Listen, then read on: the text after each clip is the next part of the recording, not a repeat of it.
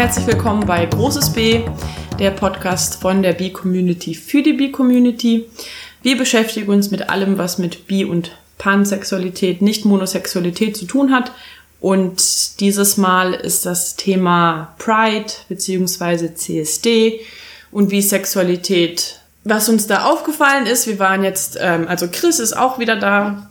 Ich bin auch wieder da. Ich war das erste Mal dieses Jahr bei einer Pride und vielleicht kann ich ja gleich mal mit einer Frage beginnen, weil wir reden jetzt von Pride und CSD. Und was ist denn eigentlich der Unterschied zwischen Pride und CSD?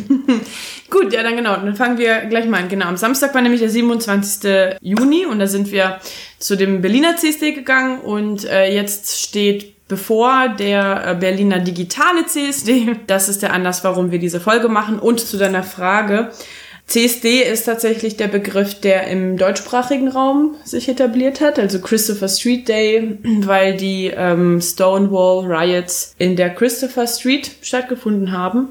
Überall anders hat sich ähm, der Begriff Pride mehr etabliert. Ah, okay. Genau. Interessant. Also, also das ist der deutsche, der deutsche Begriff ist ein englischer Begriff und ja, okay. Genau, ich weiß gar nicht, ob woanders es auch CSD heißt, ehrlich gesagt. Aber Warum das Pride heißt, da, das kam ja in einem Artikel vor, den wir heute gelesen haben, beziehungsweise gestern, dass die Idee war, äh, das eben Pride zu nennen, damit die Leute sich vielleicht fragen, hm, vielleicht sollte ich ja auf etwas stolz sein.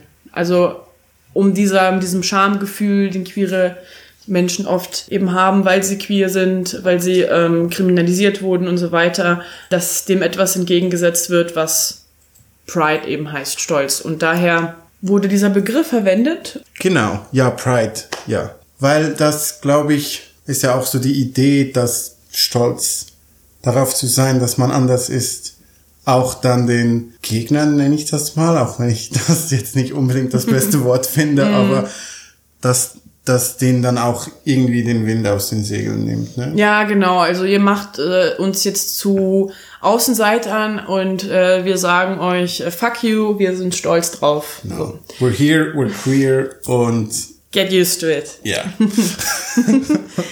ähm, genau, dazu wollte ich noch was sagen. Ja, gut, im deutschsprachigen Raum, da kursieren auch mal wieder unterschiedliche Begriffe, teilweise um eben die unterschiedlichen Demos voneinander abzugrenzen. Zum Beispiel die Demo, wo wir am Samstag waren, die Nasser El Ahmad und ein paar andere AktivistInnen organisiert haben, ähm, die hieß in der Facebook-Veranstaltung Pride Demo und wahrscheinlich nur, um das abzugrenzen von dem CSD, den der CSD-Verein immer macht. Aber eigentlich, es ist ja kein geschützter Begriff. Das heißt, jeder kann eine Pride-Demo anmelden, jeder kann eine CSD-Demo annehmen. Also vielleicht kannst du da noch was dazu sagen. Also der CSD-Verein ist in Berlin ein Verein, der zum Ziel hat, diese Parade, Demo, wie auch immer, da kommen wir dann vielleicht auch noch drauf, was, wie das dieses Jahr anders war, die zu organisieren. Mhm. Gibt's denn da aber normalerweise nur die eine, die vom CSD-Verein äh, organisiert wird? Oder gibt's denn da, ich sage jetzt mal, in einem normalen Jahr, obwohl man sich ja darüber streiten kann, was normal ist, aber gibt's denn da in einem normalen Jahr diverse Veranstaltungen, die gleichzeitig ablaufen oder an verschiedenen Tagen oder wie, wie sieht das normalerweise so aus? Also in Berlin kenne ich das zumindest so, gibt es meistens noch Alternativveranstaltungen. Es gab eine Zeit lang den T-CSD, also den transgenialen CSD, der war politisch orientierter, hatte auch dann Trans im Fokus mehr gehabt. Dann gab es auch noch mal den Kreuzberger CSD, der auch als Alternative gedacht war, auch politischer war. Und ich glaube, da ging es auch noch mehr um Gentrifizierung. Ja, also üblicherweise macht der CSD e.V. die ganz große Parade-Demo, die mit den Firmenwagen und Trucks und den, ja, der Riesenshow und so weiter, ähm, auch immer am letzten Samstag im Juli meistens am gleichen Tag oder an dem Wochenende gibt's dann auch die Alternativdemos, wenn es welche gibt. Aber die sind auch jedes Jahr ein bisschen anders. Ich glaube, es gab ein paar Jahre in Folge diesen TCSD und irgendwann aber nicht mehr. Ähm, dann gab's jetzt, ich weiß nicht mehr, ob das letztes oder vorletztes Jahr war, auch noch den Kreuzberger CSD. Ja, und dieses Jahr hatten wir eben noch eine tatsächliche Real-Life-Pride-Demo gehabt, weil jetzt der CSD-Verein auf ein überwiegend digitales Programm ausgewichen ist. Dann gibt's noch den Dyke March. Genau. Hängt der damit zusammen? Das ist halt auch eine, eine Demo, da geht es eben um lesbische Sichtbarkeit hauptsächlich. Aber ich müsste jetzt lügen, ich weiß nicht genau, ob da das Datum immer fest ist. Es gab auch einen Transmarch, also es gibt alles Mögliche immer wieder, aber auch ähm, regelmäßig, aber ich weiß jetzt nicht, ob das immer zur gleichen Zeit stattfindet, ehrlich gesagt. Äh, ich glaube, der, ich weiß das jetzt beim Dyke March, weil mhm. ich habe gelesen, der findet dieses Jahr nämlich statt. Mhm. Äh, und der ist jeweils einen Tag vor dem großen CSD. Mhm. Also wenn der mhm. am Samstag ist, was ja, glaube ich, der Fall ist, ja. dann ist der Dyke March jeweils am Freitag. Ah, ja. Und der wird dieses Jahr auch stattfinden. Und ich, ja, wie gesagt, ich war noch nie vor diesem Jahr an irgendeinem dieser Dinger, irgendwie immer verpasst. Und ich habe gehört, Dagmar sei einfach ein bisschen mehr so, wie das mal wohl war. Also wahrscheinlich so wie auch jetzt eben diese Demo letztes Wochenende. Du meinst damit politischer und weniger Parade? Ja, also das auf jeden Fall ist es dann ja auch kleiner und mehr so die klassische Demo, die nicht so krass viel Vorbereitung braucht. Also nicht diese vielen ähm, Programmpunkte und Trucks, sondern wir melden eine Demo an, wir haben hier unsere Forderungen und ähm, eben mit dem mit mit queeren Frauen im Zentrum dann mehr als jetzt einfach nur Regenbogen. Ja, das ist dann erstmal allgemein zu dem Thema. Wie war es denn jetzt für dich beim ersten CSD in Berlin? Ja, ich muss jetzt mal zuerst sagen, ich war leider etwas spät. äh, ich habe ja in, in Berlin so die Erfahrung gemacht, dass man eigentlich niemals irgendwo pünktlich sein sollte, weil man sonst der Erste ist. also äh, kam ich eine halbe Stunde später und das war doch diesmal relativ spät, weil ich habe dann gleich so die Leute davonlaufen sehen. Mhm, mhm. dann habe ich ja. noch zehn Minuten auf meine Partnerin gewartet und dann sind wir dann da mitgelaufen. Mhm. Das war auch ganz nett. Ja, aber für mich war das halt, es war halt wie eine Demo. Mhm. Also es war wirklich so, war eine queere Demo. Das ist jetzt nicht unbedingt normal, aber normal. Nicht was, was ich mir gewohnt bin von Demos, aber ich war natürlich schon auf, auf vielen Demos und das hat mich dann halt wirklich daran erinnert. Aber ja, also so allgemein Stimmung war gut. Die Leute, glaube ich, waren alle happy, dass, dass sie auf die Straße konnten und nicht zu Hause vor dem Laptop mit diesem digitalen global, global Global Pride, ja. Global ja. Pride, genau, dass das auch noch äh, was mm. im, im, echten Leben gab und ja, und es war heiß. Mm, ja. Und das gehört, glaube ich, auch dazu. Schon, ja. Ähm, ich habe keinen, ich habe ein bisschen Sonnenbrand davon und keine Sonnencreme gehabt, aber ich werde es überleben.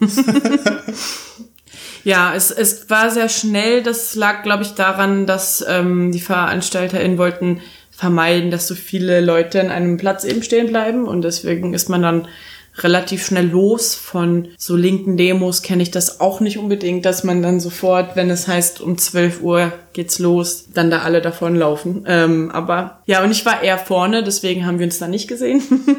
aber ist dir denn, was jetzt so Bisexualität betrifft, was aufgefallen an so Sichtbarkeit? Ähm, hast du da ein Auge drauf gehabt oder? Also ich habe ja. ein paar Beeflagen gesehen. Mhm. Mhm. Ich glaube, das ist, was ich so sagen kann. Also ich hatte eine Beeflage auf dem Kopf.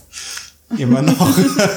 ah ja, deine Frisur. Das genau, mhm. das habe ich mir da noch. Ich wollte schon immer mal irgendwie lustige äh, farbige Haare machen und dann dachte ich da am Tag vorher war ich hier bei so einem queeren Friseur um die Ecke ich weiß nicht, ob die ein Pärchen sind, aber es sind zwei schwule Friseure. Das war cool, aber es hat auch vier Stunden gedauert. also ich war schon ein bisschen fertig. Aber bist du zu spät gekommen, weil du beim Friseur warst? Nee, das war am Tag vorher. Ach so, nee, weil das hat das Stil gehabt. ja, ich bin zu spät gekommen, weil ich wirklich dachte, also so eben, wie gesagt, aus Erfahrung, ich weiß noch an dem, wie, wie hieß das nochmal, diese globalen Klimastreiks, da habe ich einmal drei Stunden darauf gewartet, dass die Demo losgeht. Mhm. Und ich dachte, das ist einfach normal hier in Berlin. Und deswegen war ich doch ein bisschen überrascht, dass, dass das alles so schnell ging. Aber das ist halt wegen, wegen dem Corona, nehme ich mal mhm. an, dass, dass ja. das auch weil die Demo sehr unter Druck war, ähm, überhaupt stattfinden zu können. Von den Auflagen her, von der Absprache mit der Polizei ging das alles klar, aber es gab viel Kritik aus der Community. Wollt ihr wirklich jetzt eine Demo machen in Zeiten einer Pandemie? Und daher waren die, glaube ich, besonders bedacht, schnell zu machen und ja, alle nochmal darauf hinzuweisen, dass sie die Abstände einhalten sollen und eine Maske tragen sollen, damit da bloß nicht irgendwie am Ende was passiert. Ja. Was ja schlussendlich dann auch sehr gut funktioniert hat. Mhm. Also soweit ich das sagen kann. Ja. Also ich habe da auch auf in der äh, in der Facebook äh, Event Beschreibung gelesen, dass Leute gefragt haben, ja, was, wenn man keine Maske tragen kann, auch welchem Grund auch immer, das gibt's ja. Und da hat's dann geheißen, ja, dann komm bitte einfach nicht. Das fand ich ein bisschen, muss ich sagen, ein bisschen unschön, weil ja, wenn man es dann gesehen hat, glaube ich, ja, es gab doch durchaus auch ein paar Leute ohne Maske und irgendwie hätte man da auch den Abstand einhalten können. Mhm, mh, Aber okay. insgesamt natürlich doch gut, ja, dass man sich da auch Gedanken gemacht hat mhm. und das dann so durchgezogen hat. Ja, das Einzige, was ich dann noch hinterher mitbekommen habe, ähm, ist, dass es wohl an der Seite von der Demo ähm, einen homophoben Übergriff gab. Mehr weiß ich aber auch nicht dazu. Es gab wohl ein Video, das hatte ich mir jetzt nicht angeschaut, aber das zeigt irgendwie, warum es doch so wichtig ist, sichtbar zu bleiben, auch in Zeiten von der Pandemie und auch auf der Straße, ähm, weil solche Übergriffe ja nicht selten passieren und tatsächlich auch in Berlin häufiger jetzt passieren. Deswegen fand ich das auch eine, eine gute Initiative, dass die sich die Leute da Gedanken gemacht haben. Ich kann aber auch verstehen, dass der große CSD sich gesagt hat, in der Form, wie wir den CSD sonst kennen, in dieser Größe, wollen wir ihn nicht stattfinden lassen. Und deswegen ähm, machen wir was anderes. Es ist tatsächlich nicht nur digital, das haben die aber erst dann gelockert, als ähm, klar wurde, okay, unter Auflagen, Demos sind wieder erlaubt. Was heißt denn, es ist nicht bloß, also jetzt reden wir von der 25. Juli genau. Geschichte. Okay. Jetzt genau, jetzt sprechen wir vom CSD e.V., die am 25. Juli einen digitalen CSD machen werden, der so ähnlich funktioniert wie der Global Pride, was bedeutet, queere Organisationen, Gruppen, Einzelpersonen reichen Videos ein oder senden live und haben dann ähm, irgendwelche Statements vorbereitet oder so eine kleine Doku oder können auch Musik machen. Also da sind viele Möglichkeiten da. Das ist auch, was der CSD-Verein machen wird. Ähm, jetzt machen die aber zusätzlich noch so kleine Aktionen im Nollendorf-Kiez ähm, mit so begrenzten Anzahlen von Leuten. Also man muss sich vorher anmelden und sagen, ich hätte Lust ähm, zu demonstrieren im Nollendorf-Kiez und dann kriegt man so einen Timeslot zugewiesen und sagt, okay, komm du zwischen 12 und 13 Uhr und dann kommen ungefähr 100 Leute. Also so stelle ich es mir vor. Ich weiß nicht, ob die eine Begrenzung haben auf 100 Leute oder 1000 oder wie auch immer. Und dann macht man da eine kleine Aktion mit diesen Leuten. Im Neulendorf Kiez deswegen, weil natürlich die queere Szene jetzt besonders unter den, unter der Corona-Krise leidet. Und wenn dann dieser Timeslot vorbei ist, kommt dann die nächste Gruppe von Leuten. Also so stelle ich mir das vor, so wurde mir das erklärt. Wir dürfen gespannt bleiben, ob das dann auch so sein wird. Wenn wir schon bei den Zahlen sind, also ich habe gelesen in deinem Artikel in der Siegessäule, mhm. also das wird wohl dann auch stimmen, dass da dreieinhalbtausend Leute waren jetzt. Wie viel ist, sind denn normalerweise bei so einem Berliner CSD? Jetzt nicht direkt, aber ähm, auf jeden Fall viel größer, viel mehr. Also ich glaube, ich habe schon mal so 10.000 gelesen. Dass da wirklich, ich meine, da ist ja wirklich die ganze Stadt eigentlich voll. Also Und wahrscheinlich noch mehr dann. Ja, ja, ja, auf jeden Fall. Also viel größer. Ja, also 15.000 war es ja schon bei dem Black Lives Matters mhm. am, am Alexanderplatz. Das ist natürlich dann auch, also ich finde natürlich, also ich finde super wichtig, dass wir jetzt auch diese Demos haben.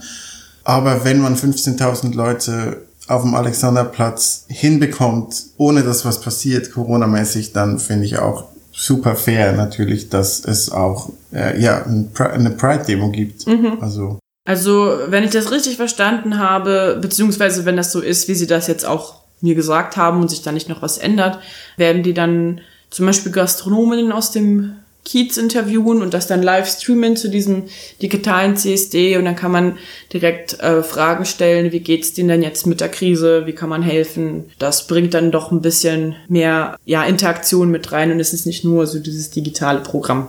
Und es hat auch mehr dann eine, eine soziale Funktion, sage ich mal, mhm. als also normalerweise geht's ja, sage ich mal, was ich gehört habe, geht es ja schon eher darum, Party zu machen für viele Leute, die dann da beim CSD sind, oder? Ja, schon.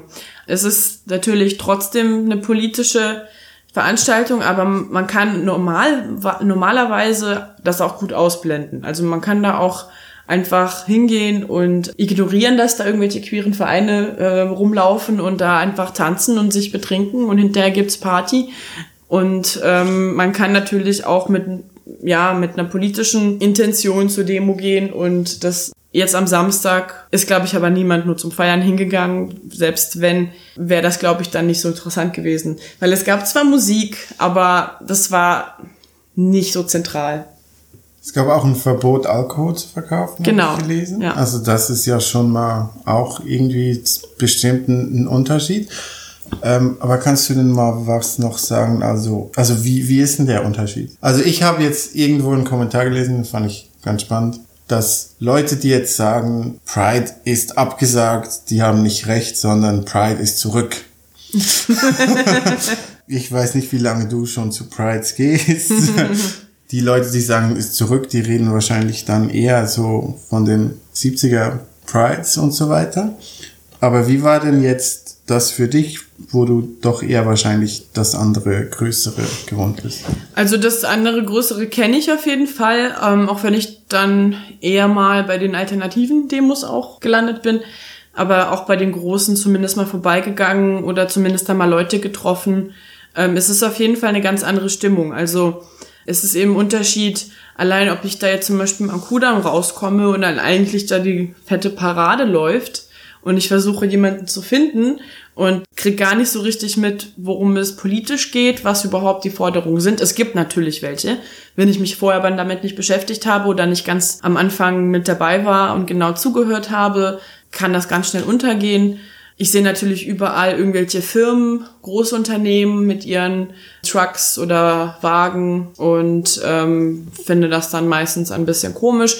Wobei man dazu sagen muss, es sind offiziell dürfen halt auch nur die Leute mit dabei sein, die sich auch in dem Unternehmen für queere Rechte einsetzen. Im Außenbild macht's aber keinen Unterschied. Ich sehe halt, weiß ich nicht, irgendeine Firma, keine Ahnung, Siemens, eBay, Amazon, weiß ich nicht. Ich weiß nicht, ob die alle dabei sind, aber kann ich mir ja gut vorstellen, mit einer Regenbogenfahne und that's it. Dann gibt's dann noch die Parteien, die dann was machen bei einigen Parteien glaube ich auch, dass die tatsächlich was machen. Bei manchen ist es vielleicht mehr so eine Selbstdarstellung. Sind aber nicht alle Parteien dabei, oder? nee, also die AfD ist nicht genau, dabei. Genau, das dachte ich mir. Aber da gab es auch schon Diskussionen, weil theoretisch wäre es schwer, die auszuschließen. Man kann ihnen natürlich sagen, ihr seid nicht willkommen, aber ich glaube, so richtig verbieten darf man es ihm nach dem Recht eigentlich nicht, demonstrieren zu gehen. Das ist so, so das Ding. Ja, aber auch FDP ist mit dabei und ähm, also es ist halt so ein Mischmasch an allem Möglichen, was irgendwie queer ist. Irgendwie von, von links, ganz links bis irgendwie konservativ, aber nicht queerfeindlich oder so ein Ja, hm, finden wir ja gar nicht so schlimm. Aber Gut, es gibt natürlich aber auch genauso die ganzen queeren Vereine, die jetzt auch bei dem kleineren Demos dabei sind. Die sind dann auch beim großen CSD dabei. Entweder mit einer Laufgruppe, es gibt auch immer einen B-Block oder auch einen Dike-Block und die ganzen Community-Unternehmen sind natürlich auch sichtbar. Von meinem Eindruck her, ich mag es tatsächlich lieber so, wie es jetzt am Samstag war, also politischer, klarer. Ich finde das Party machen zwar schön, ähm, ich finde so dieses große, volle, entpolitisierte nicht so meins, würde ich jetzt sagen. Also ich finde, ich finde selbst, wenn sich der Verein da was Politisches überlegt und äh, das tun sie natürlich und da politische Gruppen und Leute hingehen und was machen, ist es von der Stimmung her einfach was ganz anderes. Ob da jetzt ganz viele Leute einfach nur Party machen und sich gar nicht damit mit den Inhalten auseinandersetzen oder ob es eben so ist wie am Samstag. Ja, ich glaube, also Touristen gab es wahrscheinlich keine am Samstag, oder? Und normalerweise gibt es da dann wahrscheinlich doch ein paar, die einfach, oh cool, oh, diese Schwulen und Lesben und Bisexuellen, die haben immer so viel Spaß bei ihren Partys. Ich will da jetzt auch mal mitmachen. Ja, ich glaube nicht, dass am Samstag Touris dabei waren. Ich glaube auch nicht. Aber dann nochmal zurück zu der Bi-Repräsentation. Du warst ja mehr im Kuchen. Sagt man das auf Deutsch auch? Im Kuchen? Ist das Schweizerdeutsch? ich weiß, ich glaube, ich weiß, was du meinst, aber ich glaube, man sagt das so nicht. Man sagt das nicht. Okay, also du warst ja mehr, du warst ja weiter vorne, sag Genau, ja. Wie war's denn da? also ich habe auch diverse Bi- und Panflaggen gesehen, was ich sehr cool fand. Ähm, Carsten vom Bi Berlin Vorstand hatte auch eine Rede gehalten. Da ging es um ja, bisexuelle Unsichtbarkeit und um die Vorteile und warum das wichtig ist, darüber aufzuklären und warum das alles nicht stimmt und warum bisexuelle Sichtbarkeit wichtig ist. Fand ich auf jeden Fall gut, kam auch gut an. Also es gab ja dann auch immer Applaus oder, oder so ähm, Jubel. Jetzt nicht besonders krass laut, ähm, aber es kam auf jeden Fall gut an. Das fand ich auf jeden Fall schön.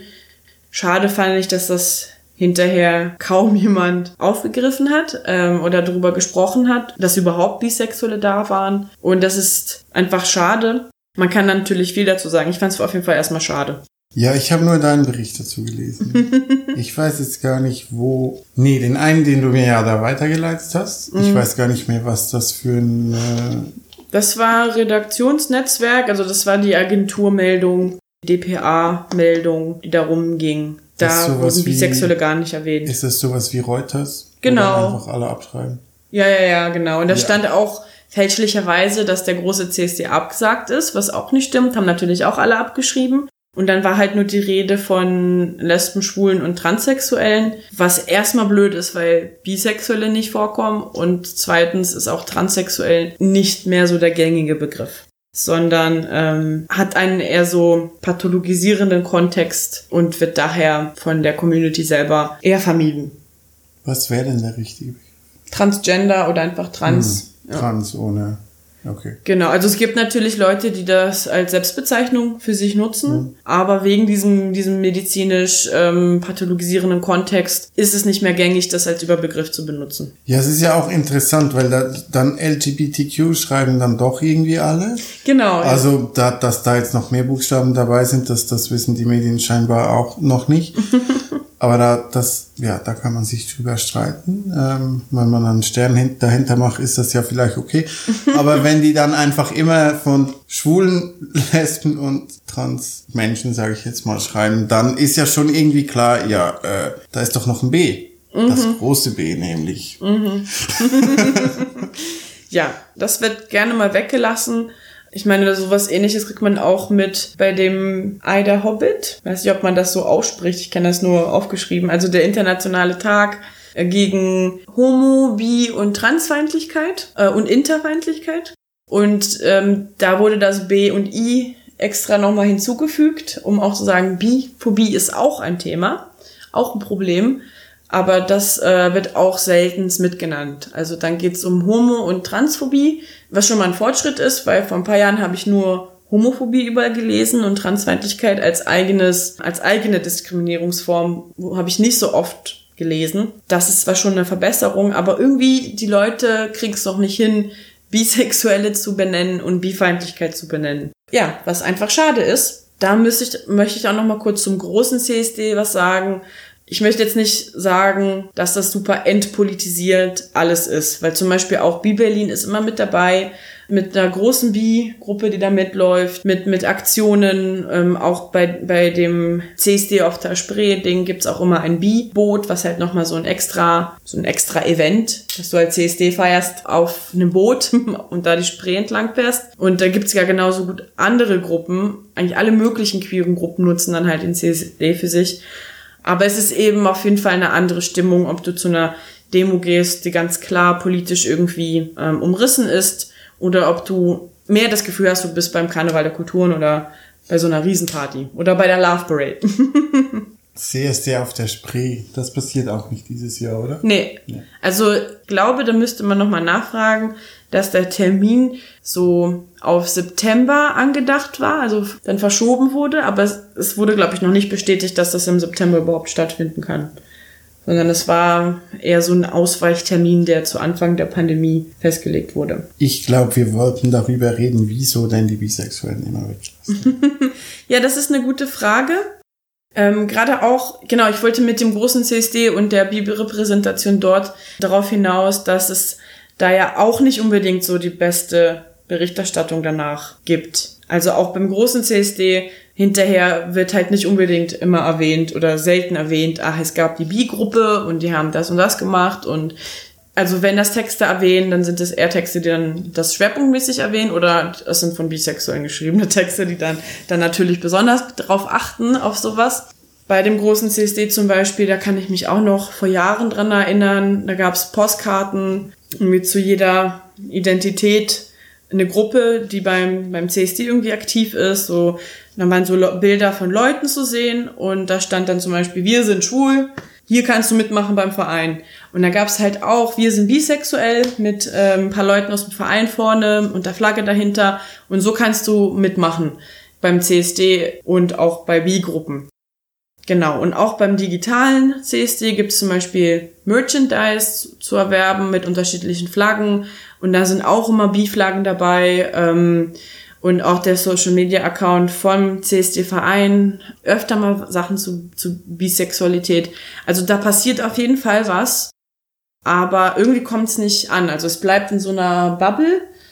Und warum das so ist, da hattest du ja vorhin eine Theorie gehabt. Ja, also eine Theorie. Ja, wie gesagt, ich habe das gelesen mhm. und das hat einfach in irgendeinem Artikel, den ich jetzt nicht mehr gefunden habe, ähm, hat es geheißen, ja, die Bisexuellen sind zu queer für die, für Queer Theory war das da, das war ein mm. wissenschaftlicher Artikel. Aber, also da ging es ja eigentlich, glaube ich, wenn ich mich richtig erinnere, die Notizen habe ich ja auch nicht mehr wirklich gefunden, dass Bi eben schon gegen ziemlich viele Normen halt geht. Also eigentlich schon, das ist vielleicht auch das falsche Wort, aber ich sag mal, radikaler ist als schwul zu sein oder mm. so, in gewisser Art und Weise, weil ja, es, wenn wir, wir reden ja von Monosexualität und Nicht-Monosexualität und so, wenn, wenn wir das so angucken, dann finde ich, macht das auch irgendwie Sinn, weil der Heterosexuelle, die, die verstehen dann, ja, okay, Schwule sind dann halt wie wir, aber die stehen halt, also Männer dann auf Männer und Lesben, die stehen dann halt auf, auf Frauen. Und das kann man ja irgendwie, glaube ich, aus der Heterosexualität heraus ziemlich gut nachvollziehen, weil es ja auch nur dieses eine Geschlecht ist. Und wenn es dann halt eben mehr als eins ist, also sage jetzt mal, ja, mehr als eins, zwei oder mehr, dann wird das, glaube ich, schon schwieriger. Das ist vielleicht so ein Ding. Also die Leute mhm. haben sich mittlerweile wohl daran auch gewöhnt, weil das war ja bestimmt 1969 auch noch ganz anders, mhm. äh, als da die Stonewall Rights waren, dass eben sogar wenn, wenn man sich vorstellt in, in äh, New York in, in den 60ern, also da hat man sich auch nicht daran gewöhnt oder da hat man sich noch nicht daran gewöhnt, dass es äh, Schwule und Lesben gibt mhm. und mittlerweile ist das halt einfach so und ich glaube, Bisexualität bringt dann halt viele Leute doch immer noch ein bisschen aus dem Konzept, was ich jetzt persönlich als was Gutes eigentlich bezeichnen würde, mhm. weil äh, also wenn wenn man dann darüber redet und und wenn Leute merken, dass ihre Konzepte von irgendwie Sexualität und Gender hat nicht so ganz ausreichen, um da jetzt wirklich dahinter zu blicken, dann ist das ja eigentlich nicht eigentlich, dann ist das ja was Gutes. Würde ich eigentlich auch sagen, also weil eigentlich hat man ja so die Heterosexualität als so eine sehr stabile Kategorie in dieser Gesellschaft und dann gibt's eben andere monosexuelle queere Identitäten, die dann gerne mal auch als so stabil dargestellt werden, wie eben die Heterosexualität. Und dann ist eigentlich gerade Bisexualität, die du einfach nicht, ich sage mal, stabilisieren kannst in dem Sinne, ähm, die, die sich dem einfach entzieht, eigentlich finde ich besonders kraftvoll. Also ich finde, es hat Potenzial eigentlich, viel mehr in Frage zu stellen, als jetzt so ein krasses, wir müssen uns jetzt hier anpassen. Also du meinst eigentlich, weil das so kompliziert ist, lässt man es lieber weg. Also zum Beispiel so die Mainstream-Medien oder da müssten wir jetzt erklären, dass es die auch noch gibt oder was die wollen. ja, ich mhm. glaube, das ist, ist bestimmt ein Ding. Ich glaube, aus der Community kommt noch ganz viel so der, der Gedanke, dass äh, wenn du Homophobie benennst, du damit ja auch den Bisexuellen hilfst, was zum Teil stimmt, aber eben nicht hundertprozentig. Klar, wenn du Homophobie kritisierst, hilft es auch den Bisexuellen in, die in homosexuellen Beziehungskonstellationen leben. Da gibt's aber eben noch viele Dinge, die dadurch nicht angesprochen werden können. Und ich glaube, das unterschätzen monosexuelle, queere Leute gerne mal. Dazu gehört eben dieses Gefühl der Zerrissenheit, nirgendwo richtig da reinpassen, reinzupassen, was damit nicht angesprochen ist. Oder auch eben die Tatsache, dass Bisexuelle häufiger unter ähm, psychischen Problemen leiden. Und da gibt's auch nicht genug Forschung dazu. Also es gibt mehrere Studien, die das bestätigen, dass da offenbar das bei Bisexuellen erhöht ist, aber nicht genug Interesse ist da, um dem noch weiter nachzugehen. Ja, und das alles kriegt man nicht einfach nur durch ähm, das durch Benennen von Homofeindlichkeit mit mitunter.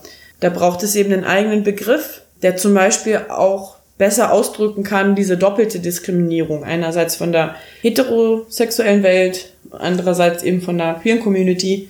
Das allein kannst du auch mit dem Begriff Homofeindlichkeit auch nicht ausdrücken. Ja, ich habe mir jetzt, ich hatte jetzt gerade noch den Gedanken, so irgendwie mögen Leute ja binäres Denken ganz gerne. Mhm. Sie geben das nicht zu, äh, mhm. natürlich, weil das ist ja intolerant und uncool, aber eigentlich ist das ja schon so gut und böse und, und so weiter. Also das ist ja schon alt. Und mhm. das wahrscheinlich schon lange vor der Bibel und so weiter. und wenn du dann da, da denkst, ja, für, für, sag ich mal jetzt, Leute, die halt nicht so in Kontakt mit, mit äh, queeren Leuten sind, ist das ja irgendwie dann auch einfach, einfach und eine, wieder ein neues binäres System. Also es gibt dann einfach die, die Heterosexuellen und die Homosexuellen. Mhm. Und das macht irgendwie Sinn und ist ziemlich einfach und es ist eben auch sichtbar. Mhm. Und wenn du dann da die Bisexuellen hast, oder nicht Monosexuellen, sage ich mal, weil es sind ja nicht nur die Bisexuellen, mhm. dann machst du das eben wieder ziemlich kompliziert und dann ist es eben wieder keine binäres Ding, sondern es ist eben ein Spektrum. Ja. Und es ist eben auch nicht sichtbar, worüber wir uns ja selbst beschweren, aber was glaube ich auch ja, sag ich mal, Leute, die gerne so binär denken mit homo- und heterosexuell, was die ja auch irgendwie nicht gut finden. Weil dann ist plötzlich, plötzlich redet man mit jemandem und denkt, die Person ist hetero und dann merkt man, oh nein.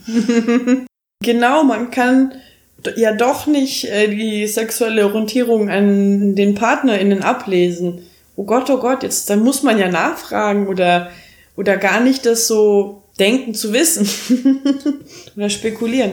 Oder wissen ja. zu wollen überhaupt. Das ist mhm. vielleicht mhm. ja auch ein Ding. Also es ist halt ein bisschen unbekannt, also unbekannt. Natürlich weiß man, dass es gibt, aber es ist Leuten ja auch peinlich zu fragen, aber wissen wollen sie ja irgendwie trotzdem, was mit deiner Sexualität abgeht. Genau, oder? ja, ja, genau. Die denken drüber, die ganzen, also denken, alle denken drüber nach, aber so richtig direkt fragen tut man dann ja auch nicht unbedingt. Genau. Und ich glaube, dass ist schon irgendwie auch so ein Aspekt, der da zuhört. Ich glaube auch, dass von der queeren Community immer noch so der ähm, Glaube da ist, dass Bisexuelle es einfacher hätten, weil die können ja einfach im Zweifelsfall ähm, in heterosexuellen Beziehungen leben und damit eigentlich Bisexuellen vorwerfen, ja, sich für queeres Leben entschieden zu haben und es gar nicht so also eine andere Wahl gehabt zu haben, aber das eben, ja, sich so entschieden zu haben. Und das ist natürlich ein Problem, weil man entscheidet sich nicht für die sexuelle Orientierung. Und selbst wenn, wäre das so schlimm? Ich will nicht, dass eine Gesellschaft mich nur akzeptiert, weil ich nicht anders kann. So, weil ich habe keine andere Wahl, als queer zu leben. Deswegen, okay, ja, wir tolerieren dich. Eigentlich ist doch der Wunsch, dass man akzeptiert wird, unabhängig davon, ob man sich jetzt auch Heteronormen anpassen könnte. Und das sollten andere queere Leute ja eigentlich besser verstehen als Ja. Heterosexuelle. Genau, das dann, okay, dann lebt man halt in einer äh, heteronormativen Beziehung, ist man deswegen da glücklich. Also Leute, die ungeoutet sind, die jetzt zum Beispiel äh, homosexuell sind oder trans, sind ja jetzt auch nicht glücklich, auch äh, deswegen. Also warum ist es bei Bisexuellen anders? Außer dass sie vielleicht ähm, tatsächlich mehrere Geschlechter begehren, aber trotzdem ist da dieses, diesen Teil von dir, den du dann verstecken sollst. Hm. Also du meinst, wenn, wenn jetzt eine bisexuelle Person in einer Beziehung mit einer Person des anderen Geschlechts ist Ja, und die bisexuelle Person ist nicht geoutet, auch nicht vor dem Partner? Oder habe ich das jetzt fast fa- fa- fa- fa- falsch verstanden? Nee, ich seh, ich, was ich nur meinte, ist, ich sehe da nur so eine Doppelmoral zwischen, ähm, es ist, es wird als Problem anerkannt, dass, dass jetzt ähm, homosexuelle Menschen in Hetero-Beziehungen leben und ähm, ungeoutet sind und sich nicht trauen und eigentlich eine Lüge leben und damit unzufrieden sind. Wenn es aber bei Bisexuellen ist, heißt es ja, ja gut, für dich ist es ja kein Problem. Warum willst du jetzt hier so viel Raum einnehmen mit deiner Bisexualität? Du kannst doch einfach hetero leben und niemand hat ein Problem. Ähm, aber das heißt ja nicht, dass es weniger äh, schmerzhaft ist, für die Person sich zu verstecken. Und dann sind wir auch wieder bei Pride, oder? Also eigentlich, ja, wenn, wenn jetzt Schwule und Lesben und andere Buchstaben in LGBTQ stolz darauf sein sollen, dass sie eben nicht so sind wie die Heterosexuellen, wieso sollten die Bisexuellen es dann nicht auch sein? Ja, genau. Also äh, äh, proud. Äh, also ich möchte stolz sein auf auf mich und wie ich bin und nicht ähm, darauf, dass ich ja keine Ahnung keine andere Wahl habe und deswegen akzeptiert werden soll irgendwie. Sondern eigentlich ist das ja gerade Pride zu sagen, so wie ich bin, bin ich gut. Wir sind queer und das ist auch gut so. Akzeptiert das gefälligst. Und dann finde ich auch, dass eigentlich dieses, die ganze Nicht-Monosexualität hat auch für mich so ein bisschen etwas sehr positiv utopisches, sag ich mal. Ah ja, okay. Ja, weil eigentlich in, in, in einer perfekten Welt sind alle gleich und alle sind nett zueinander und wir haben, wir, wir haben keine Polizeigewalt gegen Schwarze und, und so weiter. Es gibt ja da ganz viele. Wir haben nicht äh, Jeff Bezos, der irgendwie sein Vermögen um 50 Prozent erhöht in der Corona-Krise, während ganz viele arme Leute nichts zu essen haben und so weiter.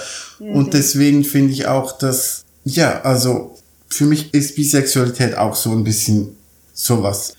Wenn, wenn ich mir überlege, wie, wie sieht dann die Zukunft irgendwann aus, äh, und jetzt mal, jetzt mal die positive Zukunft und nicht die Apokalypse, Weltuntergang, Klimawandel Zukunft, dann denke ich doch, dass da auch hoffentlich mehr Leute eben dann irgendwie nicht monosexuell sind.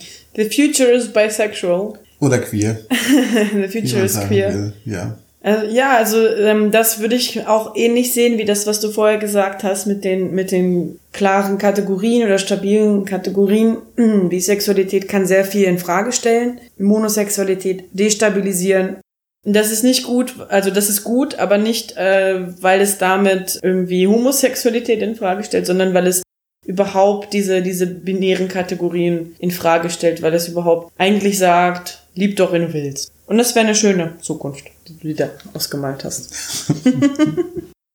ja, ich ähm, fände es aber interessant, mal zu wissen, was im Kopf von Leuten vor sich geht, die zum Beispiel eigentlich wissen, Bisexualität ist ein Thema und es gibt Bisexuelle bei der Pride und dann zum Beispiel darüber schreiben, entweder Journalistin sind oder irgendwelche Me Medienkanäle bedienen und dann aber Bisexualität weglassen oder Bifeindlichkeit weglassen. Was ist der Impuls? Also vielleicht an die Bisexuellen, die zuhören, ähm, fragt doch mal eure Mono-Friends, was kommen da für Gedanken, wenn die jetzt die Wahl haben, erwähne ich Bisexualität oder nicht? Und wenn sie zögern, das zu erwähnen, was taucht da auf an Gedanken? Ist es so ein, ja, das ist nicht ernst genug, das Thema? Oder ist es ein, ähm, ja, aber das ist doch schon bei Lesben und Schwulen irgendwo mit drin? Also es wird mich interessieren, vielleicht kriegt er ja eine Antwort. Also weniger so judgy, von wegen, warum machst du das nicht? Sondern eher zu, zu fragen, äh, was passiert dann im Kopf? Wird das nicht ernst genommen? Wird das, äh, oder geht es einfach um Vereinfachung? weil wir wollen ja die Leserschaft nicht so sehr irritieren. Ja, falls ihr da eine Antwort kriegt, dann lasst es uns wissen. Meinst du, dass es überhaupt immer eine äh, bewusste Entscheidung? Ich, ich glaube nicht, dass es eine bewusste Entscheidung ist, äh, unbedingt. Aber ich glaube, wenn, wenn man danach fragt, könnten die Leute das hinterfragen, warum mache ich das eigentlich? Und vielleicht sind einige Leute so reflektiert, dass die dann auch auf eine Antwort kommen. Ja. Das wäre okay. auf jeden Fall spannend. Ja, das macht Sinn. Weil ich habe das Gefühl, eben wenn, wenn sowas wie das, wie hieß das, RND oder so, mm. Ich glaube halt, es gibt dann schon auch viele Artikel, die einfach, oder Leute, die Artikel schreiben, die einfach da gar nicht so wirklich, also die waren wahrscheinlich auch nicht da und die machen dann einfach Copy-Paste und haben dann irgendwas. Ja, so Link schleudern irgendwie so eine Genau, ja. so Clickbait, irgendwas. Mhm. Gut, ja, die gibt's auch, aber es gibt auch LokaljournalistInnen, die da einen höheren Anspruch haben oder Leute aus der Community, die dann irgendwie Texte schreiben ähm, für die Community, für ihre, weiß ich nicht, Social Media Präsenz oder Beiträge in Blogs zum Beispiel. Die könnten sich das genauso fragen. Warum zögere ich eigentlich bei diesem Begriff immer? das fände ich sehr spannend, dann die Leute von der Community. Mhm, das genau. wäre wirklich, ja. Also meldet euch. Falls ihr eine Antwort habt, so genau. was steckt dahinter. So eine Frage an dich, weil wir haben ja schon gesagt, es war jetzt dein erster CSD. Ähm, hast du dich denn als Bisexueller insgesamt wohlgefühlt? Ja, aber da haben wir auch in alten Folgen schon darüber geredet. Ich, ich sage immer, das ist Berlin und ich weiß nicht, ob das stimmt. Es gibt bestimmt auch andere Erfahrungen in Berlin. Ich glaube, für mich ist einfach, ich kam nach Berlin und habe dann erst irgendwie gecheckt, dass ich überhaupt bisexuell bin. Und es ist schon eine Stadt, wo man es, sage ich jetzt mal, bestimmt um einiges einfacher hat, wenn man queer ist, als in anderen Städten. Und für mich ist es einfach immer noch eine super positive Erfahrung bis jetzt. Ich fühle mhm. mich eigentlich immer wohl. Das einzige Mal, wo, was, wo ich mich nicht so wohl gefühlt habe, war, als ich mal auf einem Date mit, ja, auf einem Date war und da war, gehen wir in ein paar Bars in Schöneberg. So die bekannten Bars, ich weiß gar nicht mehr, wie die hießen. Das fand ich so ein bisschen komisch. Da kam ich mir ein bisschen schräg vor als mhm. Bisexueller, weil das war halt irgendwie so, ja, das war so die, die, das typische, wie man sich so eine Schwulenbar vorstellt, wenn man es nur auf dem Fernsehen kennt. das kannte ich eigentlich so gar nicht. Mhm. Ich dachte, das ist wahrscheinlich nur irgendwie Popkultur übertrieben und dann war es dann tatsächlich so. Das fand ich schon ein bisschen komisch. Also, weißt du, was ich meine? Also, ich, ich glaube, in so reine Schulenbars werde ich nicht reingelassen, aber ich kenne queere Bars natürlich. Aber was genau meinst du, was da so ähm, typisch ja. war oder auch ein bisschen ungewohnt für dich? Ja, also kein Licht, das reinkommt, weil mhm. die ganzen Fenster abgeklebt sind. Irgendwie ja, ich sage jetzt mal so, die, die Leute sehen dann irgendwie alle gleich aus. Also die Männer da drin sehen alle gleich aus. Das war im Sommer dann irgendwie mit, mit Shorts und Tanktop mhm. und eigentlich, also für mich sahen die alle so aus, wie man sich so, so einen 40-jährigen Schwulen vorstellt. Okay, okay. Und irgendwie, das war ich eben von so queeren Bars oder so überhaupt nicht gewohnt. Aber ich muss ja, ich fühle mich schon wohler in queeren, so explizit queeren Lokalen. Oder, also so gemischte, so. Ähm, nicht jetzt unbedingt ähm, nur für schwule Männer, also alle Geschlechter werden reingelassen und es ist ähm, gemischt queer dann. Ja. Hm. Ich war auch an einer schwulen Elektroparty einmal mit einem Freund. Das war auch eigentlich ziemlich cool. Aber ich fand, ich finde halt teilweise so in, in der schwulen Szene so dieses die übertriebene Männlichkeit, sage ich mal, mhm. finde ich ein bisschen störend. Mhm, mh. äh, also nicht, nicht so, dass ich mich dann total unwohl fühle, aber mhm. es ist irgendwie so. Würdest du sagen, ist das so ein Schönheitsideal? Es geht bestimmt auch darum, mhm. ja. Finde es auch ein bisschen verwirrend, muss ich sagen. Also, weil wenn du ja auch jetzt, sage ich mal, so Schwule im Fernsehen und so weiter siehst, dann sind die ja oft, sage ich mal, so ein bisschen feminisiert, wenn das ein Wort ist. Und dann bist du plötzlich an einer schwulen Party, wo alle so macho-mäßig, so krasse Typen und wir sind jetzt super männlich. War einfach nicht, irgendwie nicht mhm. so, was ich erwartet habe und Vielleicht sind so die Drag-Shows mehr für dich oder die, ja, Drag-Shows sind cool. Partys. Genau, Drag-Shows sind super. Also mhm. da freue ich mich dann auch bald mal wieder hinzugehen. Drag Kings und Drag Queens. Ich glaube, die Bars, die du meinst, da komme ich eh nicht rein. Also da weiß ich auch nicht. Aber ähm, ich kann mir das schon vorstellen. Ich glaube, ich habe das auch von anderen Leuten gehört. Einen, den ich kenne, der meinte schon, allein mit langen Haaren findet er sich schon komisch manchmal äh, und in so schwulen Bars. Irgendwie. Ja, viele haben auch dann kurze bis keine Haare. Mhm. Und ja, das ist dann halt vielleicht auch so ein Ding. Also ich keine Haare, ich nicht, dass es kann gut aussehen, aber mhm. keine Haare erinnert mich halt schnell mal an Skinheads und äh, ja, in der Schweiz war das halt so, wenn du irgendwie drei drei Leute auf einem Haufen ohne Haare siehst, dann gehst du da mal nicht hin, mhm. weil das ist eher nicht, wo du sein willst. Wobei also wenn man jetzt sehr genau sein will, müsste man natürlich sagen, so dass das ähm, Skinheads nicht per se Nazis sind. Eigentlich werden die, glaube ich, Boneheads. Von den Skinheads werden die Nazis Boneheads genannt, weil die Skinheads kurze Haare haben und die Nazis meistens keine. Ähm, und Skinheads ja. sind ja eigentlich Punks ursprünglich, glaube ich. Ich auch. glaube, die Kultur ist sogar älter als oder, Punk. Oder irgendwie. sogar noch älter. Und, und kam dann mit in den Punk rein und da gab es eine große Überschneidung. Ja. Genau, ja. ja, ja. Aber das, wir wollen nicht ja. in eine Geschichte. Musikgeschichte machen wir dann noch spannend. andere Geschichte, aber nee, ich meine einfach, dass das irgendwie, glaube ich, da auch noch ein bisschen mhm. mitspielt. Einfach dieses, wahrscheinlich auch ein bisschen unterbewusst, aber mhm. einfach so ein, ein bisschen unbehagliches Gefühl einfach mhm. automatisch mhm. irgendwie. Aber CSD, ja, Pride war gut, habe ich mich wohl gefühlt. Cool. Das war überhaupt nicht so und uns ist immer bunt und das ist natürlich auch schön. Ja. Ähm, ich habe tatsächlich auch dann beim Global Pride reingeschaut. Ähm, das wurde ja gestreamt von, also den ganzen Tag, glaube ich, alle 24 Stunden durch. Und habe dann immer mal wieder reingeschaut, was so läuft. Auch darauf gewartet, dass der Berliner Beitrag kommt. Es waren aber tatsächlich nur ein paar Sekunden. Der CSD-Verein hat da ein paar Schilder ähm, hochgehalten und ähm, Solidarität mit Polen gezeigt. Ähm, schöne Aktion, aber so lange warten für 90 Sekunden war ein bisschen unbefriedigend.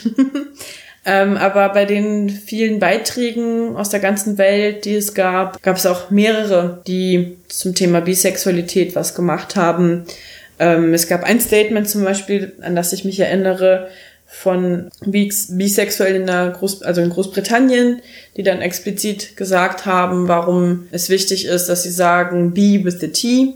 Also wir Bisexuellen stehen zusammen mit Transmenschen und wir wollen uns da nicht spalten lassen. Und dann auch nochmal erklärt haben, warum Bifeindlichkeit ein Problem ist. Auch in der Community da einen Appell gegeben haben an alle, denkt doch mal drüber nach, hinterfragt das mal, ist das nicht in Ordnung? Und also ich habe nicht alle diese Bi-Beiträge gesehen, aber ich habe im Programm gesehen, da gab es ein paar. War auf jeden Fall cool. Und ich habe auch immer mit den Kommentaren geguckt, was da passiert. Und da haben sich durchaus viele Leute gemeldet mit Hi, am Bye oder ähm, einfach mit den Herzchen-Emojis äh, in den Farben oder äh, da gab es eigentlich ziemlich viele, die das, die da irgendwie sich gemeldet haben, fand ich, fand ich auf jeden Fall cool. Was auf jeden Fall aber auch war, dass in den Chats ständig irgendwelche sehr komischen Christen rumgetrollt haben, aber die meisten haben dann einfach äh, geantwortet mit entweder Jesus was gay oder Jesus was probably bisexual. Ich meine, der hing mit so vielen Männern rum und, und war mit einer Sexarbeiterin, wenn man Maria Magdalena so lesen will, gut befreundet. Er hat immer sich um die Freaks und die Außenseiter gekümmert. Jesus war bisexuell.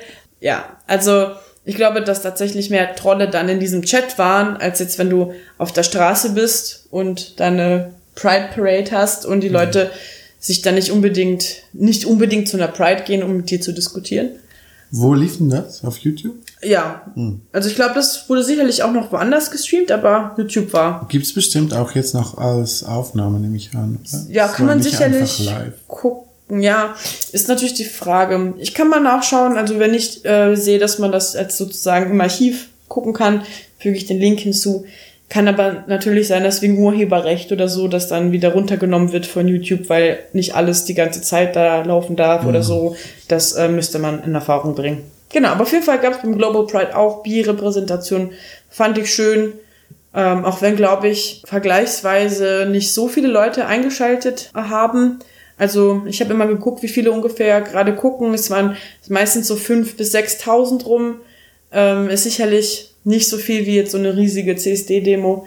Aber trotzdem, es hat Leute erreicht und das war gut. Und ich glaube, das fand ich auch gut am Global Pride, dass es die Möglichkeit gibt, Leuten von überall, also Communities von überall, ähm, eine Stimme zu geben, ihnen die Möglichkeit zu geben, etwas auszudrücken, während wenn dann halt so eine Pride-Parade ist, du kriegst nicht wirklich so viel mit von, von den weltweiten Organisationen, die es so gibt. Viele Sachen sind auch sehr abstrakt. Also ja, man weiß irgendwie, in Russland ist es nicht gerade einfach queer zu sein und aber es ist noch mal was ganz anderes, wenn wenn du einfach Leute hast, die in die Kamera sprechen, die erklären, was sie machen, äh, warum die Arbeit, die sie machen, wichtig ist, was sie sich eigentlich wünschen für, für Unterstützung. Es macht es weniger abstrakt. Es ist nicht nur so eine Schlagzeile, sondern es sind Leute, aus der Community. Ja, zum Abschluss wollen wir uns ein bisschen mit der presexuellen Pride-Geschichte dazu vielleicht noch was sagen. Mit der Pride-Geschichte einfach. ja, Die ist einfach schon. bisexuell. Ja, ähm. ich glaube, du hattest den Text jetzt eben auch gelesen. Ne? Also ähm, es war nämlich so, ich habe drüber nachgedacht, was gibt's für bisexuelle Personen, die für die Pride-Geschichte wichtig sind. Und ähm, als erstes ist mir ähm, Brenda Howard eingefallen, unter anderem, weil letztes Jahr ähm, beim 50-jährigen Jubiläum auch Bi Berlin ein großes Banner hatte mit ihr und ähm, mit dem Satz, wenn du das nächste Mal dich fragst, warum überhaupt Pride-Saison im Juni ist, ähm, dann denk daran, es war eine bisexuelle Frau, die das mit angestoßen hat. Sie hatte so die ersten Jubiläen nach, nach dem Riot gemacht und daraus so eine Tradition kreiert. Genau, also sie hat das ein, einmonatige, glaube ich, habe mhm, ich gelesen. Stimmt, ein Monat gemacht. danach. Und ja. dann auch ein Jahr später. Mhm.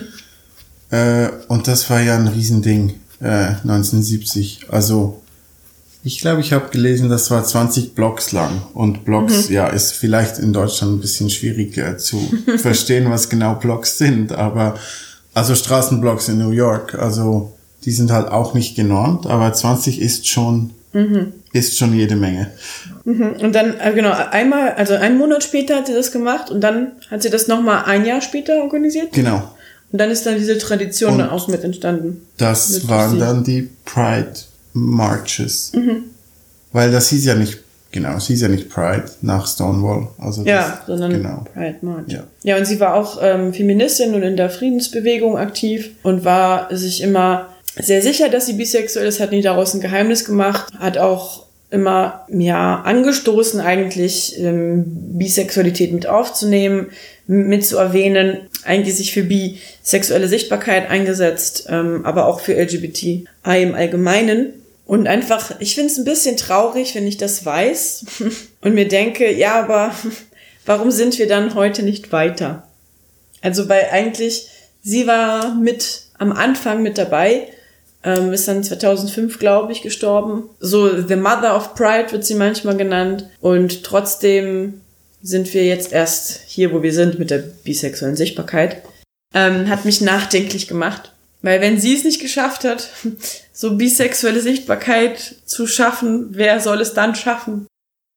Ja, es ist halt auch die Frage, ob da irgendwas in der Zwischenzeit, also es ist eine mhm. 50-jährige Geschichte. Vielleicht war das, vielleicht war das ja besser vor 50 Jahren. Mhm. Vielleicht, oder haben wir auch schon irgendwie drüber uns Gedanken gemacht, vielleicht war da halt einfach das alles noch nicht so aufgeteilt oder festgefahren. Festgefahren, genau. Mhm.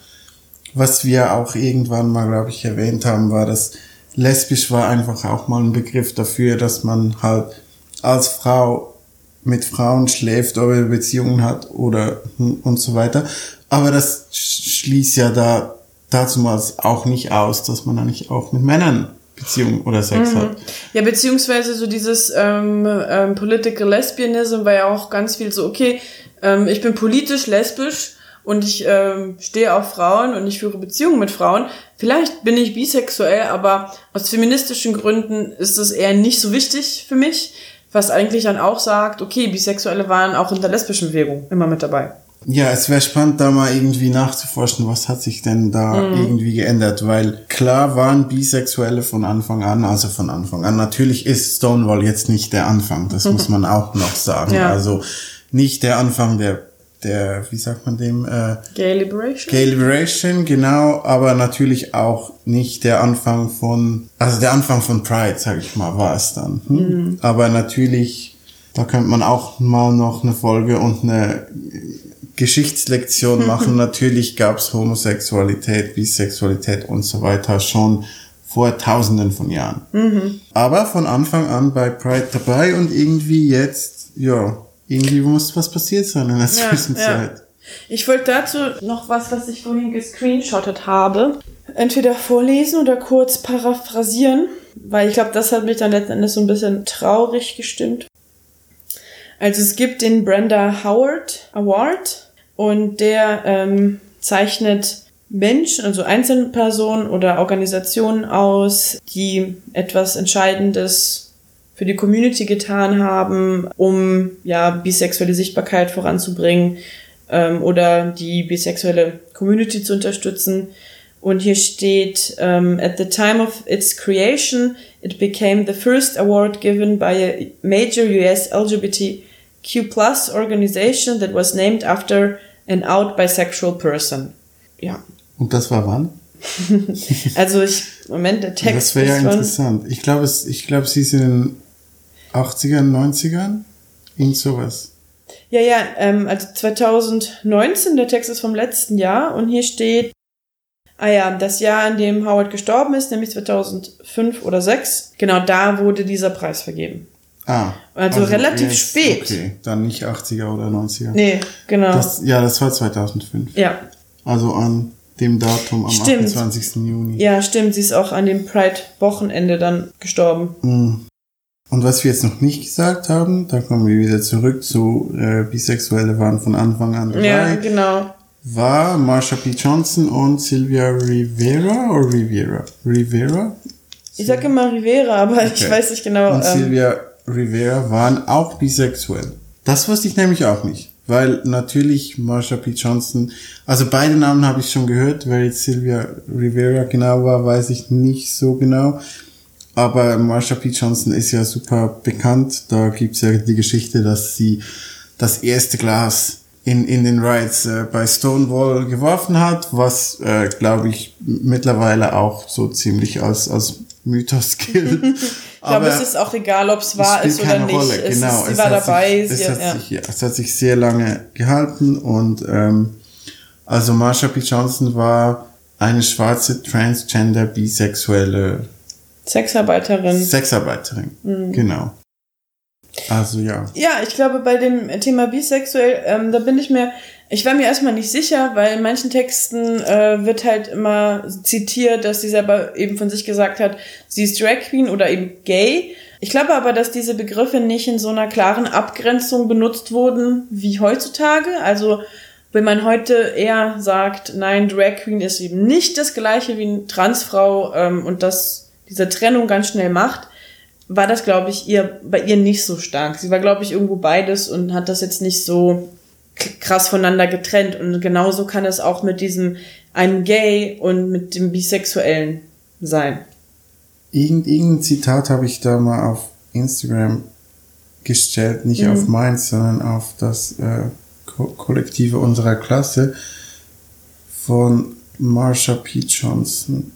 Wegen hat dem ganzen Black Lives Matters Ding auch mhm. mit äh, Black Trans Lives Matters mhm. und, und alles, weil das, ja, das hat, das fand ich da halt, hat irgendwie auch da dazu gepasst. Also das ist ja nicht nur, dass es dann eben bisexuelle, transgender Leute, schwarz, es wird halt alles ignoriert. Also, ja, ja. also die queere Geschichte wird wie die ganze Geschichte irgendwie von weißen Männern gemacht. So, äh, ja, Whitewashing eigentlich. Genau, mhm. also hat man da, ja, das fand ich dann irgendwie äh, auch interessant. Also ja, in, in einer schlechten Art mhm. interessant, aber. Also beim CSD jetzt am Samstag gab es auch viele Leute mit, ähm, mit Black Lives Matters Schildern zum Beispiel, oder ich habe auch ein paar Mal ein Porträt gesehen von, von Marsha P. Johnson in Erinnerung an, an sie um etwas dem entgegenzusetzen, diesem Whitewashing. Ja. Genau, also ich habe das Zitat jetzt nicht mehr gefunden. Mm. Ähm, aber irgendwas hieß es da im, im Stile von, ja, wenn nicht, if not a, a gay transvestite would stand up and say, I'm, I'm gay and I'm transvestite, mm. uh, then gay liberation would have never happened. -hmm. Oder irgendwie sowas. Ja, ich glaube, ich kenne das Zitat. Aber ich hätte es jetzt auch nicht so perfekt wiedergeben können. Ja. Ich kann auf jeden Fall mal gucken, ähm, ob ich dazu einen richtig guten Artikel finde zum Thema Bisexualität, Marsha P. Johnson und Sylvia Rivera und warum das auch da so oft unsichtbar bleibt. Auch wenn viele Texte ja eigentlich gerade versuchen, eben sichtbar zu machen, äh, sie ist eine schwarze Transfrau und ähm, Sexarbeiterin und war HIV-positiv. Und es ist wichtig, dass wir das wissen und anerkennen und um unsere Geschichte zu kennen. Und dann fällt aber die Bisexualität wieder runter bei einem Text, wo es darum geht, dass die Dinge nicht nach hinten runterfallen sollten. Wenn ich dazu eine gute Analyse sehe, werde ich die natürlich verlinken. Noch zur Geschichte, das hat dann aber nichts mit Bisexualität eigentlich zu tun. Also mhm. du hast mir noch dieses eine Video geschickt über, über die Geschichte, also über die Stonewall Rights. Das fand ich super. Das kannst du vielleicht auch verlinken. Mit dem, mit dem Typ mit der Glatze und der so, Brille, mhm. keine Ahnung. Äh, mit dem, mit der YouTuber, ja. Mhm. Genau. Keine weil Ahnung. irgendwie, wenn man so die Pride kennt, äh, vielleicht auch nur wie ich von Bildern äh, zuerst mal, ne, dann stellt man sich das ja immer irgendwie so doch, glaube ich, so sehr, so eine romantisierte Vorstellung, wie das alles angefangen hat. Und mhm. ich finde, das Video da zeigt so ziemlich gut, wie, ich sag das mal jetzt so, wie scheiße das Lokal eigentlich war und mhm. wie schlecht äh, es queeren Leuten dazumals in, in New York ging. Und ich finde das, ja, ich fand das wirklich sehr, sehr gut, da nochmal alles, dass da nochmal alles aufgerollt war. Also auch mit dass jetzt Männer nicht mit Männern tanzen durften mm. und dass es sogar dieses Gesetz gab, irgendwie, dass gender-conforming Clothing, ja. also gender-konforme ja, ja. Kleidung getragen werden muss und mm. wenn dann mhm. mehr als drei Dinge falsch sind, dann kann man verhaftet werden und dass es halt wirklich da Ende der, der 60er noch sehr, sehr viele Gesetze gab. Mm. Also auch, dass man keinen Alkohol nicht heterosexuelle Leute verkaufen darf, mhm. beispielsweise. Und dass dann eben, dass das Stonewall eigentlich so eine wirklich super heruntergekommene Drecksbude war, wo auch nichts funktionierte, also weder fließend Wasser noch die Toiletten noch sonst irgendwas, mhm. äh, dass das der Mafia gehörte und dass da auch irgendwie, also er, er hat ziemlich gut gesagt, er hat so in etwa gesagt, also eigentlich war das das schlimmste Lokal, was man sich vorstellen kann. Und das einzige, was es da halt gab, war, dass es so ein sicherer Ort war. Und dass der, der Typ, Fat Tony, wie bei den Simpsons, fand ich auch cool. Also der Mafiosi, der das irgendwie da gemacht hat, der hat das auch nur gemacht, weil er dachte, ich kann jetzt Geld mit, mit, mit den Queers machen. Mhm. Dass die Leute eben wirklich sich sehr, mhm. sehr viel Scheiße angetan haben. Mhm. Einfach nur, weil sie wussten, der Typ besticht die Polizei und die kommen jetzt hier nicht rein und wir können jetzt hier einfach so sein, wie wir wollen. Mhm, mh. Und ja, das war mir wirklich nicht so bewusst. Mhm. Ich fand das ein sehr, sehr cooles Video. Mhm. Ja, und auch mit den Spiegeln, die sie da hatten, ne? Mhm. um immer so schnell erkennen zu können, ob vielleicht jetzt doch eine Polizei reinkommt. Genau. Und ähm, das ist eigentlich das Einzige, was vielleicht die Bar, abgesehen vom Safer Space, attraktiv gemacht hat, ist, dass, dass es eben eine Tanzfläche gab. Ach ja, genau, die Tanzfläche. Ja, sie hat gesagt, es gab was, drei Schwulenbars oder so. Und das war die einzige mit einer Tanzfläche. Mhm. Mhm. Ja, kann ich auf jeden Fall verlinken. Ja, hast du noch was, was du sagen möchtest? Also jetzt, was die Berliner Prides betrifft, sei es der große oder alternative CSD, wie auch immer, gibt es auf jeden Fall Leute, die was für Be-Visibility machen. Sei es jetzt der Be-Berlin-Verein oder einzelne Leute, die sich da Mühe geben. Das bringt aber alles wenig, wenn die Community das nicht irgendwie unterstützt, sichtbar macht. Dazu gehören eben auch queere Medien, Leute, Kulturschaffenden, Schreibende, BloggerInnen, dass die Bisexualität ernst nehmen, sie als Teil der LGBT-Geschichte, Pride-Geschichte wahrnehmen, tatsächlich vom Anfang an. das würde ich mir wünschen. Wenn da Leute mehr hinterfragen, warum bis jetzt sie das vielleicht nicht so ernst nehmen und da was Positives bei rauskommt. Ja, also das Thema der Sendung war Pride. Also ich denke jetzt, ich möchte einfach die, die Hörer darauf aufmerksam machen nochmal. Also egal, ob ihr jetzt geoutet bisexuell seid oder ob ihr euch Gedanken dazu macht, ob ihr das vielleicht seid oder was auch immer. Seid einfach stolz auf wer ihr seid und seid so wie, ja, seid wer ihr seid und ich hoffe, dass dann viele, viele von den Hörern am ähm, nächsten Pride, wo es dann vielleicht wieder ein bisschen weniger politisch wird und ein bisschen mehr Party, dann da auftauchen und die bisexuellen Flagge schwingen. Das wäre schön. Ihr seid gut so wie ihr seid, seid stolz darauf, wie ihr seid. Ihr seid wie genug, ihr seid queer genug. Ihr müsst niemandem was beweisen. Be proud und vielen Dank fürs Zuhören und bis zum nächsten Mal. Bis zum nächsten Mal.